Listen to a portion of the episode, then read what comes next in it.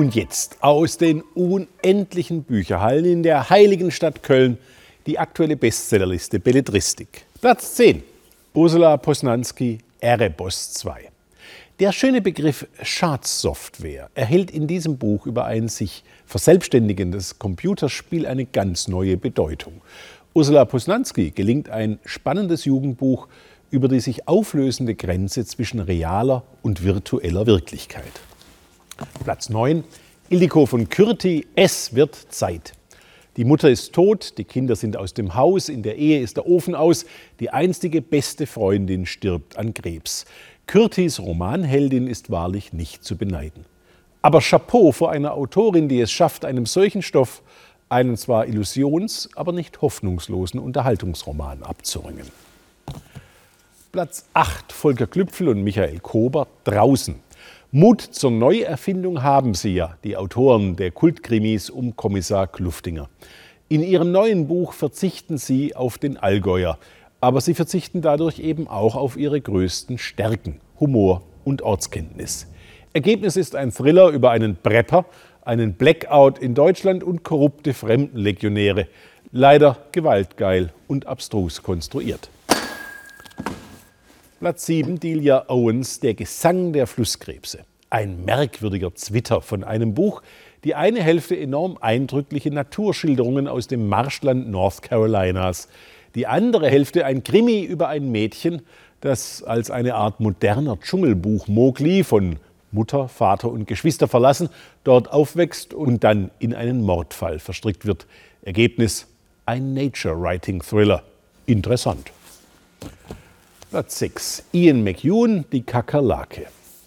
Als Jim Sams, klug, doch beileibe nicht tiefgründig, an diesem Morgen aus unruhigen Träumen erwachte, fand er sich in eine ungeheure Kreatur verwandelt.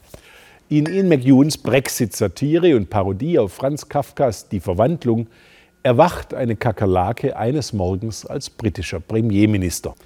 Doch für Literatur bedarf es eben doch mehr als einer bloßen, lustigen Idee. Und deshalb verröchelt dieser Kurzroman in seinem eigenen Witz nach viel zu langen 130 Seiten. Platz 5. Jojo Moyes, wie ein Leuchten in tiefer Nacht. Jojo Moyes neuer Roman erzählt eine wahre Geschichte. Als Strukturfördermaßnahme im Rahmen von Präsident Roosevelts New Deal wurden im amerikanischen Bundesstaat Kentucky 1937 sogenannte Packhorse Libraries gegründet. Reitende Bibliothekarinnen versorgten die Bevölkerung abgelegener Landstriche mit Lesestoff. Die reale Geschichte ist toll. Die literarische Bearbeitung von Jojo Moyes ein Grauen, was mich auf eine in der Literaturkritik bewährte äquestrische Formel zurückgreifen lässt. Wäre dieser Roman ein Pferd, man müsste es aus Mitleid erschießen. Platz 4. Sascha Stanischitz, Herkunft. Unser Blut und der Boden, auf dem wir geboren wurden, definieren nicht, wer wir sind. Die Natur kennt weder Deutsche noch Bosnier.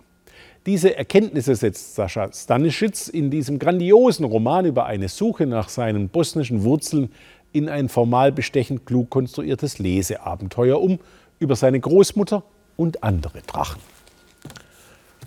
Platz 3. Jussi Adler-Olsen, Opfer 2117.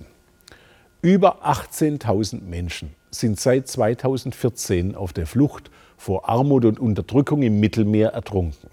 Das ist schlimm. Schlimm ist aber auch dieser Krimi, der den vermeintlichen Unfalltod einer Ertrunkenen zum Ausgangspunkt einer absurden Rachegeschichte inmitten des Krieges nimmt. Leidlüstern, haarsträubend unlogisch, Klischee überfrachtet. Literarisches Junkfood. Platz 2. Sebastian Fitzek, Das Geschenk. Glauben Sie, man gelangt zu einer schönen Seele, wenn man Sätze lesen muss wie ein stark keuchender 120 Kilo Sack mit Mettwurstatem schob ihm gerade etwas ins Rektum, das sich wie ein stacheldrahtbewehrter Morgenstern anfühlte. Oder Sätze wie Jakob zog das Springmesser hervor und rammte es ihr ins Auge. Oder auch Sätze wie Milan spürte den Schmerz aller vergangenen Wunden in seinem Körper aufflammen.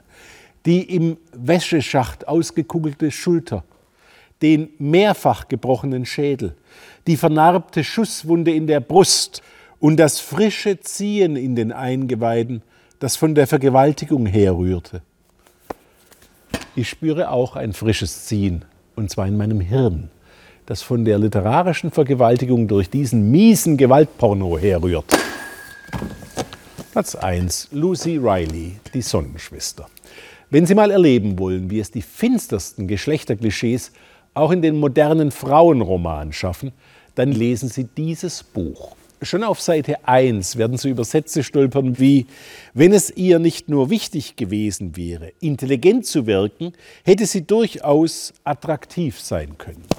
Band 6 der Romanreihe um sieben Schwestern, die nach dem Tod ihres Adoptivvaters ihre Herkunft zu klären versuchen.